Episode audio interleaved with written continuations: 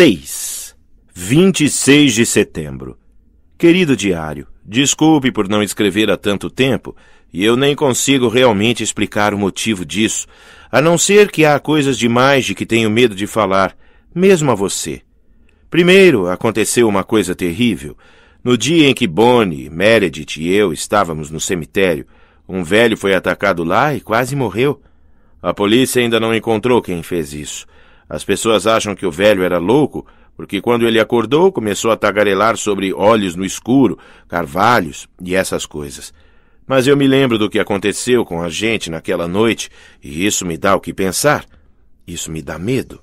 Todo mundo ficou com medo por um tempo e todas as crianças tiveram de ficar dentro de casa depois de escurecer ou sair em grupos. Mas agora já faz umas três semanas e não houve mais ataques, então o frisson está passando. Tia Judith diz que deve ter sido outro vagabundo que fez isso. O pai de Tyler Smallwood até sugeriu que o velho podia ter feito isso consigo mesmo, mas eu bem que queria ver alguém morder a si mesmo no pescoço. Mas estive ocupada principalmente com o plano B. Até agora, tudo tem dado certo. Recebi várias cartas e um buquê de rosas vermelhas de Jean-Claude, o tio de Meredith, é florista, e todo mundo parece ter se esquecido de que eu um dia estivesse interessado em Stefan. Então minha posição social está segura. Nem Caroline tem me causado problemas. Na verdade, eu não sei o que Caroline anda fazendo ultimamente e não ligo. Nunca a vejo no almoço ou depois da aula. Ela parece ter se afastado completamente de sua antiga turma. Só há uma coisa com que me importo agora. Stefan. Nem Bonnie e Meredith percebem como ele é importante para mim. Tenho medo de contar a elas. Tenho medo de que elas pensem que fiquei maluca. Na escola eu uso uma máscara de calma e controle, mas por dentro, bom, a cada dia fica pior. Tia Judite começou a se preocupar comigo. Diz que eu não ando comendo bem ultimamente e ela tem razão. Não consigo me concentrar nas aulas, nem em nada divertido, como levantar fundos para a casa mal assombrada. Não consigo me concentrar em nada, só nele, e nem entendo o porquê. Ele não falou comigo desde aquela tarde horrível, mas vou ter de contar uma coisa estranha. Na semana passada, na aula de história, eu levantei a cabeça e o peguei olhando para mim. Estávamos sentados a algumas carteiras de distância e ele estava totalmente virado de lado na mesa, só olhando. Por um momento eu fiquei quase assustada e meu coração começou a martelar, e nós só nos olhamos. Depois ele virou a cara. Mas desde então isso aconteceu outras duas vezes, e a cada vez sinto seus olhos em mim antes de vê-los. Esta é a pura verdade. Sei que não é minha imaginação. Ele não é como nenhum garoto que eu tenha conhecido. Ele parece tão isolado, tão solitário, mas é por opção. Ele faz muito sucesso no time de futebol americano, mas não anda com nenhum dos caras, a não ser, talvez, Matt. Matt é o único com quem ele conversa. Ele não anda com nenhuma menina também? Isso eu posso ver. Então talvez o boato de ser viciado esteja fazendo algum bem. Mas parece que ele está evitando as pessoas e não que elas o evitam. Ele desaparece entre as aulas e depois do treino de futebol. E eu nunca o vi nem uma vez no refeitório. Ele nunca convidou ninguém para conhecer seu quarto na pensão. Ele nunca vai à lanchonete depois da aula. Então, como eu posso pegá-lo num lugar onde ele não possa fugir de mim? Este é o verdadeiro problema com o plano B. Bonnie diz: Por que você não fica presa numa tempestade com ele? Assim você tem de se aninhar para conservar o calor do corpo. E Meredith sugeriu que meu carro podia quebrar na frente da pensão, mas nenhuma das duas ideias é prática, e eu vou ficar louca tentando bolar alguma coisa melhor. A cada dia fica pior para mim. Sinto como se eu fosse um relógio ou coisa assim, com a corda cada vez mais apertada. Se eu não descobrir logo o que fazer, eu vou. Ah, eu ia dizer morrer. A solução lhe ocorreu de uma forma muito simples e repentina. Ela se lamentava por Matt. Sabia que ele ficara magoado com o boato sobre Jean-Claude. Ele mal falava com ela desde que a história tinha sido espalhada, em geral passando por Helena e acenando rapidamente. E quando ela esbarrou com ele um dia num corredor vazio, perto da sala de redação criativa, ele nem a olhou nos olhos. Matt, ela começou. Ela queria lhe dizer que não era verdade, que ela nunca começaria a ver outro menino sem contar a ele primeiro. Ela queria dizer que nunca tivera a intenção de magoá-lo e que agora se sentia péssima, mas ela não sabia como começar. Por fim, ela só soltou: Desculpe. E se virou para entrar em aula. Helena, disse Matt, e ela se virou. Ele agora pelo menos a olhava, o olhar demorando-se em seus lábios, em seu cabelo.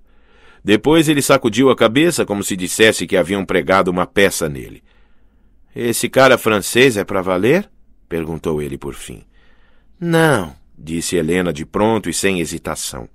Eu inventei, acrescentou ela simplesmente, para mostrar a todos que não estou aborrecida com. Ela parou de falar. Com Stefan. Entendi. Matt assentiu, parecendo ao mesmo tempo sombrio, mas um pouco mais compreensivo. Olha, Helena, aquilo foi mesmo muito desagradável da parte dele, mas não acho que tenha sido pessoal. Ele é assim com todo mundo. Menos com você. Não, ele fala comigo, às vezes, mas nunca sobre algo pessoal. Ele nunca diz nada sobre a família dele ou o que faz fora da escola. É como se como se houvesse um muro em volta dele que eu não consigo transpor. Não acho que ele vá deixar que alguém derrube o muro, o que é uma pena, porque acho que por trás ele é infeliz. Helena pensou nisso, fascinada com uma visão de Stefan que ela jamais considerara. Ele sempre parecia tão controlado, tão calmo e imperturbável. Mas Helena sabia que ela própria dava a mesma impressão para os outros, Seria possível que por baixo ele fosse tão confuso e infeliz quanto ela? Foi quando surgiu a ideia, e era ridícula de tão simples. Sem esquemas complicados, sem tempestades ou carros quebrando. Matt, disse ela devagar, você não acha que seria bom se alguém conseguisse passar pelo muro? Quer dizer, bom para Stefan? Não acha que seria a melhor coisa que poderia acontecer com ele? Ela o olhou atentamente, querendo que ele entendesse. Ele a fitou por um instante, depois fechou os olhos brevemente e sacudiu a cabeça, incrédulo. Helena, disse ele, você é inacreditável. Você torce as pessoas nos seus dedinhos e não acho que saiba o que está fazendo. E agora vai me pedir para fazer alguma coisa para ajudá-la a armar uma emboscada para Stefan. E eu sou um imbecil porque posso concordar com isso. Você não é imbecil. É um cavalheiro. E eu quero lhe pedir um favor, mas só se você achar que está tudo bem. Não quero magoar Stefan e não quero magoar você. Não quer? Não. Sei a impressão que dá, mas é verdade. Eu só quero. Ela se interrompeu de novo. Como poderia explicar o que queria quando nem ela mesma entendia? Você só quer tudo e todos girando em torno de Helena Gilbert, disse ele com amargura. Você só quer aquilo que não tem. Chocada, ela recuou e olhou para ele. Sentiu um nó na garganta e o calor atingiu seus olhos. Não, disse ele. Helena, não fique assim. Desculpe. Ele suspirou. Tudo bem. O que eu devo fazer? Amarrar o cara e largá-lo na sua porta? Não, disse Helena, ainda tentando fazer com que as lágrimas voltassem a seu lugar de origem. Eu só queria que você o convencesse a ir ao baile de reencontro na semana que vem. A expressão de Matt era indefinida. Você só quer que ele esteja no baile. Helena sentiu. Tudo bem. Sei que ele vai. E Helena, eu não quero levar ninguém. Só você. Tudo bem, disse Helena depois de um momento. E. Bom, obrigada. A expressão de Matt ainda era peculiar. Não agradeça a mim, Helena. Não é nada. De verdade. Ela ainda estava confusa com isso quando ele se virou e andou pelo corredor. Fique parada, disse Meredith, torcendo o cabelo de Helena em sinal de reprovação. Eu ainda acho, disse Bonnie, do assento acolchoado da janela, que eles foram maravilhosos. Quem? murmurou Helena distraída. Como se você não soubesse, disse Bonnie. Seus dois caras, que fizeram um milagre de última hora no jogo de ontem. Quando Stefan pegou aquele último passe, achei que eu ia desmaiar ou vomitar. Ah, francamente, disse Meredith. E Matt, esse garoto é simplesmente poesia em movimento. E nenhum dos dois é meu, disse Helena categoricamente. Por baixo dos dedos habilidosos de Meredith, seu cabelo virava uma obra de arte, uma massa macia de ouro trançado. E o vestido era perfeito, um tom claro de violeta que destacava a cor de seus olhos. Mas até para si mesma ela parecia pálida e inflexível, não suavemente corada de excitação, mas branca e decidida, como um soldado muito jovem sendo mandado para a frente de batalha. De pé no campo de futebol ontem, quando seu nome foi anunciado como a rainha do baile, ela só teve um pensamento. Ele não podia se recusar a dançar com ela. Se ele chegasse a dançar, ele não podia rejeitar a rainha do baile. E agora, de pé diante do espelho, ela repetiu isso a si mesma. Hoje à noite você terá quem quiser, dizia Bonnie com suavidade. E olha aqui, quando você se livrar do Matt, posso ficar com ele para lhe dar algum conforto? Meredith bufou. O que o Raymond vai pensar disso? Ah, você pode consolar o Raymond. Mas é sério, Helena. Eu gosto do Matt. E depois que você conseguir o Stefan, seu triângulo vai ficar meio apertado. Então. Ah, faça o que quiser. Matt merece alguma consideração. E sem dúvida não vai conseguir isso comigo, pensou Helena. Ela ainda não acreditava exatamente no que estava fazendo com ele. Mas agora ela não podia ruminar sua autocrítica. Precisava de todas as suas forças e sua concentração. Pronto. Meredith pôs o último grampo no cabelo de Helena. Agora olhe para nós, a rainha do baile e sua corte, ou parte dela, de qualquer forma. Nós estamos lindas. Este nós é só porque você é da realeza? Helena disse isso de brincadeira, mas era verdade. Elas estavam mesmo lindas. O vestido de Meredith era um puro arrebatamento de cetim vinho, apertado na cintura e caindo em pregas dos quadris. Seu cabelo escuro pendia solto nas costas. E Bonnie, de pé junto das outras, diante do espelho, parecia um brinde de festa cintilante de tafetá rosa e lantejoulas pretas. Quanto a si mesma, Helena olhou a imagem com um olho experiente e pensou de novo. O vestido é perfeito, a única outra frase que lhe veio à mente foi violetas cristalizadas. Sua avó guardava um vidrinho delas, flores de verdade mergulhadas em açúcar cristalizado e congelado. Elas desceram a escada juntas como faziam em todo o baile desde o sétimo ano. Só que antes Caroline sempre estava com elas. Helena percebeu com pouca admiração que ela nem sabia com quem Caroline ia esta noite. Tia Judith e Robert, em breve tio Robert, estavam na sala, junto com Margaret, de pijama. Ah, vocês estão lindas, meninas, disse tia Judith, tão palpitante e animada que parecia que ela mesma ia ao baile. Ela deu um beijo em Helena e Margaret estendeu os braços para um abraço.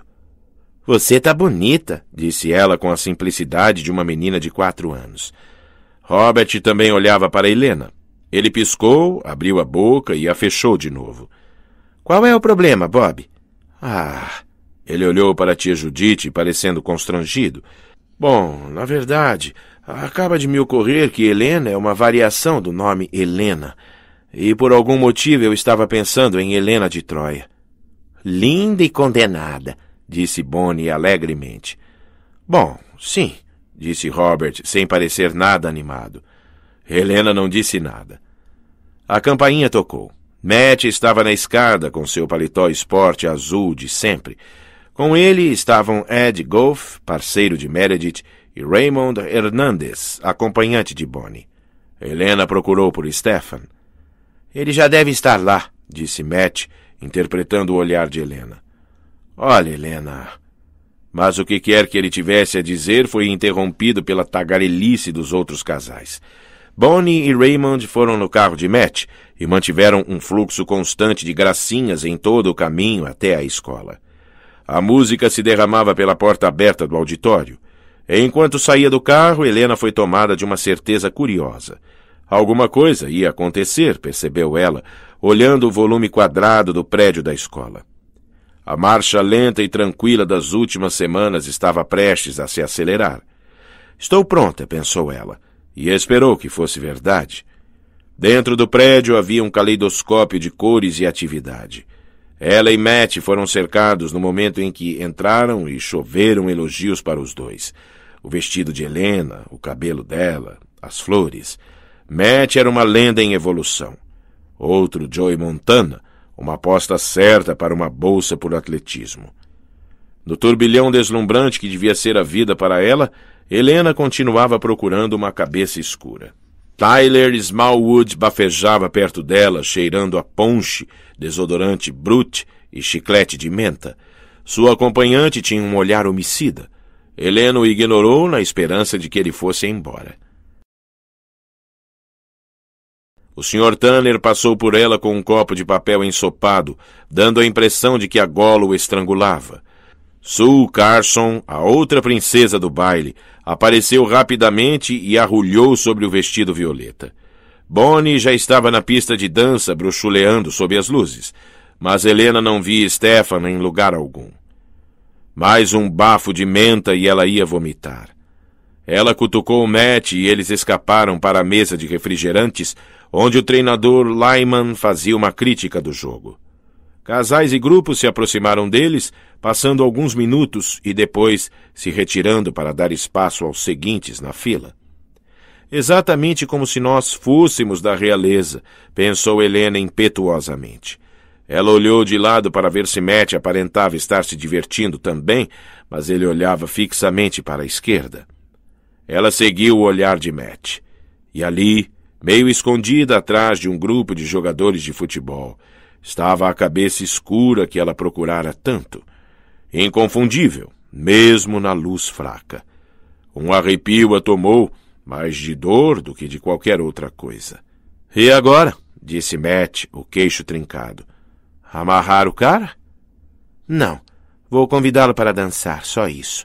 Vou esperar até que tenhamos dançado primeiro, se você quiser. Ele sacudiu a cabeça e ela partiu na direção de Stefan, passando pela multidão. Gradualmente, Helena registrou informações sobre ele enquanto se aproximava. Seu blazer preto era de um corte sutilmente diferente do que vestiam os outros meninos, mais elegante, e ele usava um suéter de cachemir branco por baixo. Ele estava imóvel, sereno, meio separado dos grupos em volta dele. E, embora só conseguisse vê-lo de perfil, Helena sabia que ele não estava de óculos. É claro que ele os tirava para jogar futebol, mas ela nunca o vira de perto sem eles. Isso a deixou aturdida e animada, como se fosse um baile de máscaras e tivesse chegado a hora de tirar o disfarce. Ela se concentrou no ombro dele, na linha de seu queixo, e depois ele estava se virando para ela. Nesse instante, Helena teve consciência de que ela era bonita.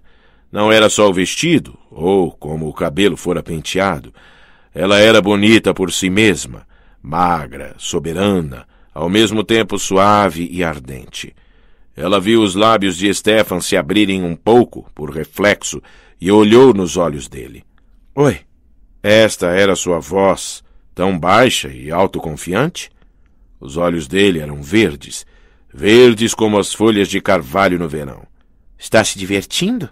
Ela perguntou. Eu agora estou. Ele não disse isso, mas ela sabia que era o que estava pensando. Helena podia perceber pelo modo como ele a olhava. Ela nunca teve tanta certeza de seu poder, só que, na verdade, ele não dava a impressão de estar se divertindo. Parecia ferido, sentindo dor, como se não pudesse suportar nem um minuto daquilo. A banda começou uma música lenta. Ele ainda a fitava, bebendo-a. Aqueles olhos verdes escureceram, ficaram negros de desejo. Ela teve a sensação súbita de que ele podia puxá-la repentinamente e beijá-la com força, sem dizer uma só palavra. Quer dançar? disse ela suavemente. Estou brincando com fogo, com algo que não entendo, pensou ela de repente. E nesse instante ela percebeu que tinha medo. O coração começou a martelar violentamente era como se aqueles olhos verdes falassem a uma parte dela que estava imersa no fundo, sob a superfície, e essa parte lhe gritasse perigo.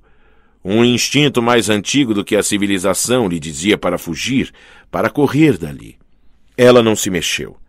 A mesma força que a apavorara a mantinha presa naquele lugar. Isto está fora de controle, pensou ela de repente. O que quer que estivesse acontecendo estava além de sua compreensão. Não era nada normal nem sadio. Mas agora não havia como parar, e mesmo com medo ela se divertia. Era o momento mais intenso que já tivera com um menino, mas não estava acontecendo absolutamente nada. Ele só a olhava, como que hipnotizado, e ela retribuía o olhar enquanto a energia tremeluzia entre eles, faiscando. Ela viu os olhos dele escurecerem, derrotados, e sentiu o salto desvairado de seu próprio coração enquanto ele estendia lentamente uma das mãos. E depois tudo se espatifou. Ora, Helena, você está tão encantadora, disse uma voz, e a visão de Helena foi ofuscada por ouro. Era Caroline, o cabelo ruivo, volumoso e brilhante, a pele num bronzeado perfeito. Usava um vestido de lamê dourado que revelava uma quantidade incrivelmente ousada de pele perfeita. Ela deslizou o braço despido no de Stefan e sorriu demoradamente para ele. Eles estavam impressionantes juntos, como um casal de modelos internacionais fazendo uma visita rápida no baile do colégio, muito mais glamourosos e sofisticados do que qualquer outra pessoa no salão. E esse vestidinho é tão lindinho, continuou Caroline, enquanto a mente de Helena operava no automático. Aquele braço despreocupadamente possessivo, unido ao de Stefan, lhe dizia tudo. Onde Caroline estivera na hora do almoço nas últimas semanas, o que ela aprontara esse tempo todo. Eu disse a Stefan que nós simplesmente tínhamos de passar por aqui um minutinho, mas não vamos ficar muito tempo. Então, você não se importa se eu quiser que ele dance só comigo, não é? Helena agora estava estranhamente calma, sua mente zumbindo, indistinta.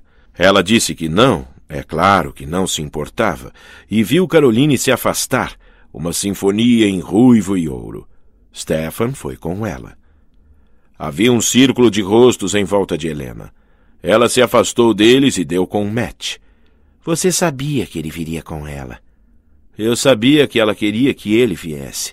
Ela o esteve seguindo na hora do almoço e depois da aula, e meio que se jogando para cima dele, mas sei. Ainda naquela calma estranha e artificial, ela olhou a multidão e viu Bonnie vindo na direção dela, além de Meredith saindo de sua mesa. Então elas viram. Provavelmente todo mundo viu. Sem dizer nada a Matt, ela se afastou, andando por instinto para o toalete das mulheres. Estava abarrotado, e Meredith e Bonnie faziam observações animadas e fortuitas enquanto olhavam para ela com preocupação. Viu aquele vestido? disse Bonnie, apertando os dedos de Helena secretamente.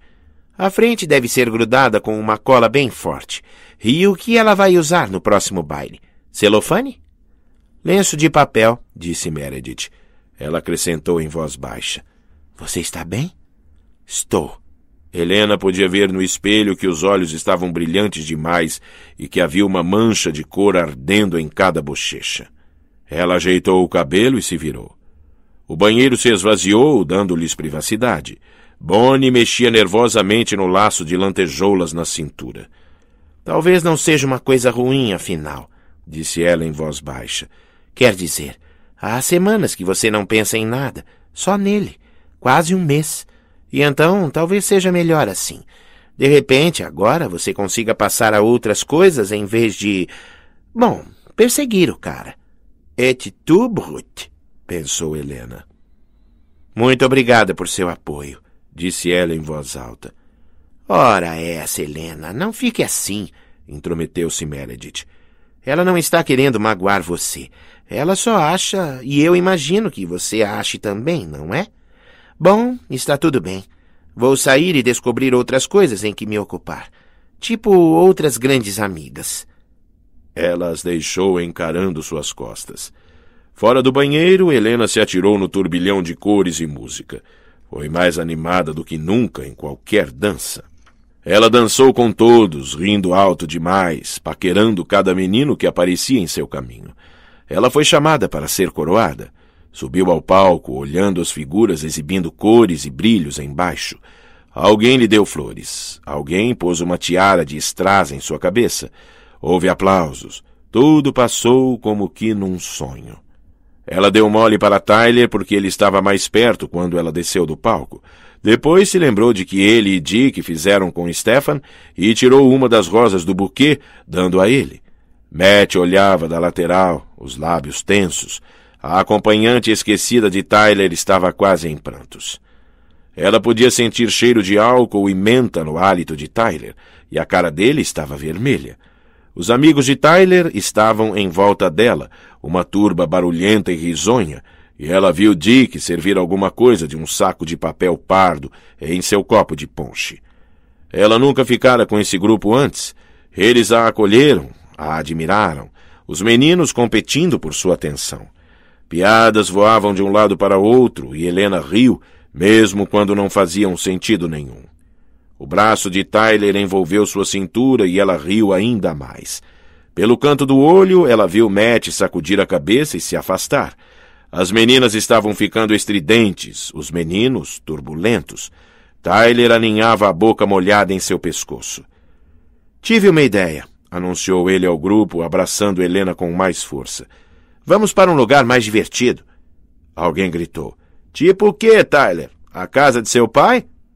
Tyler sorria de forma exagerada, bêbado e despreocupado. Não, eu quis dizer um lugar onde possamos deixar nossa marca. Tipo cemitério. As meninas gritaram. Os meninos se deram cotoveladas e socos fingidos. A acompanhante de Tyler estava fora da roda. Tyler, isso é loucura, disse ela, a voz aguda e fina. Você sabe o que aconteceu com o velho. Eu não quero ir lá. Ótimo, então você fica aqui. Tyler pegou a chave no bolso e a girou para o resto da turma. Quem não está com medo? disse ele. Ei, eu estou nessa, disse Dick, e houve um coro de aprovação. Eu também, disse Helena, clara e desafiadora. Ela sorriu para Tyler e ele praticamente a girou no ar. E depois ela e Tyler estavam liderando um grupo ruidoso e destrambelhado para o estacionamento, onde eles se empilharam nos carros.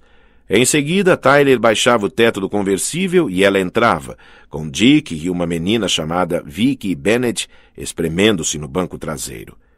Helena! gritou alguém longe da porta iluminada da escola. Dirija! disse ela a Tyler, tirando a tiara quando o motor rugiu. Eles queimaram o pneu no estacionamento e o vento frio da noite soprou no rosto de Helena.